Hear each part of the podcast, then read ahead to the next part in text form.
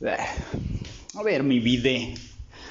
Digo, digo, mi vi en vez de decir mi vida o mi vida, que ya suena un poco más cursi, pues no, no, no, no. Digo mi vida en tono burlón. en fin. Ay. ¿Cuántas veces he escuchado wow, es maravilloso que puedas ser tú. Wow, ¿cómo te atreves a decir cosas que, a veces los demás no, no, quieren expresar? Y todo bla, bla, bla, bla, bla. Y el enfoque no está en, en otra persona más que en el otro. El enfoque no lo estás direccionando hacia qué es lo que haces tú para ti. ¿Qué quieres expresar tú para ti? ¿Qué sientes? ¿Cuál es tu sueño? ¿Cuál es tu meta? Y sé que suena súper fumado, bueno, no fumado, esto sí realmente se, se escucha más como un... Ay, como, como toda esta, esta parte de coaching que lo han estado explotando y prostituido y demás.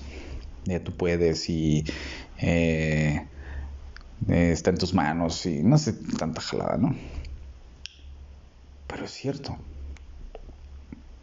Puedes hacer muchas cosas para ti, por ti y a través de ti. Aquí el tema es que lo único que se frena es tú. Y comparto este audio, digo, ahorita justamente iba a ir por tortillas y después me iba, lo más seguro es que se me va a pegar un helado o algo así. Sí, a pesar del frío. Pero quise darme un momento para pues para compartir ideas que no sé ni siquiera qué va, va a fluir. Y esa es la mejor forma en la cual puedo crecer. Desconectando mi mente y conectándola con la vida. Eso podrías hacer tú para tu vida.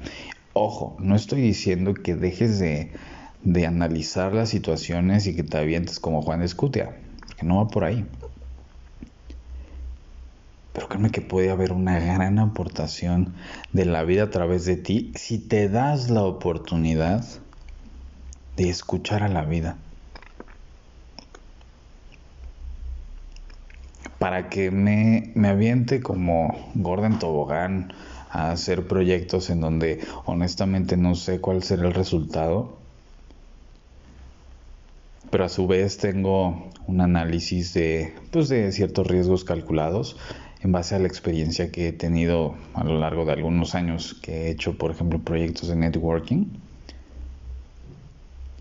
Y dándome cuenta que cuando me pongo trabas o cuando me pongo un freno, realmente no fluyo. El hecho de aventarme a hacer cosas diferentes me hace darme cuenta que en primera estoy vivo. En segunda, puedo, puedo darme cuenta que que si, si es un triunfo o es un fracaso, no tengo una responsabilidad. Si la riego en alguna situación, es una oportunidad para seguir aprendiendo. Si, si logro un triunfo, wow, es un premio que la vida me va a dar. Ambos son premios, pero uno es un, es un, este, un reforzamiento positivo, el otro es un reforzamiento negativo. Está genial gano de todas maneras. Entonces te quiero invitar a que te des la oportunidad de, desconectar tu mente. Desconecta tu mente un ratito. Tu cuerpo te ha estado pidiendo que, que lo escuches. Si a lo mejor has pasado por una situación física que te está afectando, es tu cuerpo el que te está diciendo, hey, pélame, de necesitas escucharlo, necesitas aventarte. Lo mejor que puedes hacer es desconectar tu mente y, de repente sí, mm, que vayas, ponle que no vayas en piloto automático, pero que sí vayas en neutral, como los taxistas. Pones punto muerto y vas piloteando.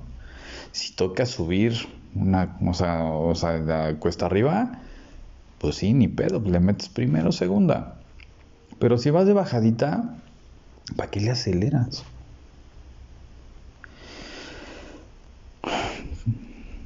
Por favor, date la oportunidad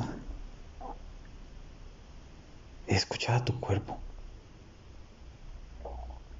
Ya cuando de, repente te empieza a doler es porque te le está mentando.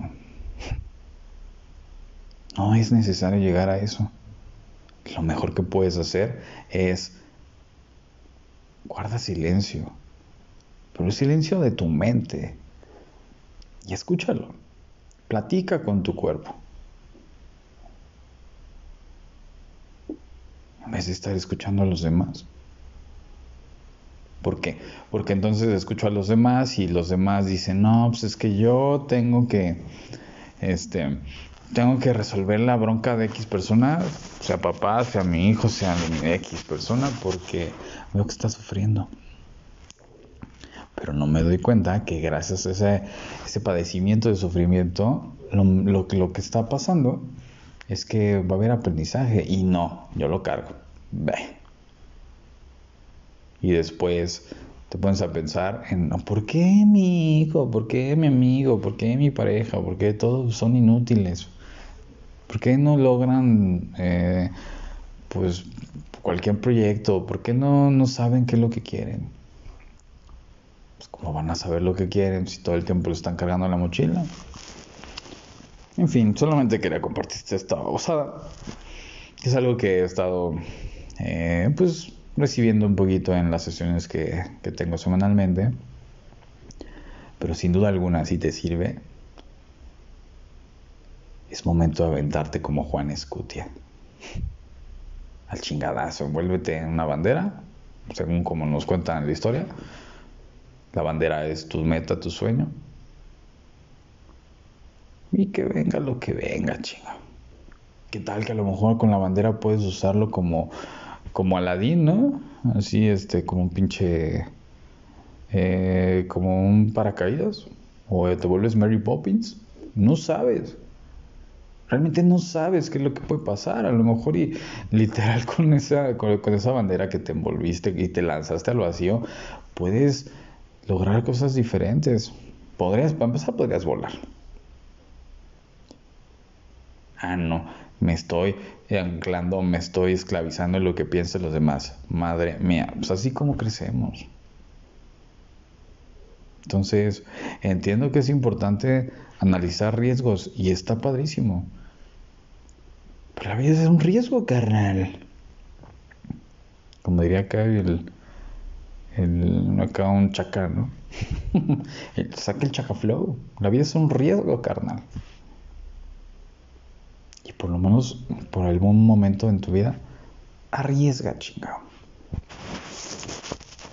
Nos vemos, echar un helado o algo así.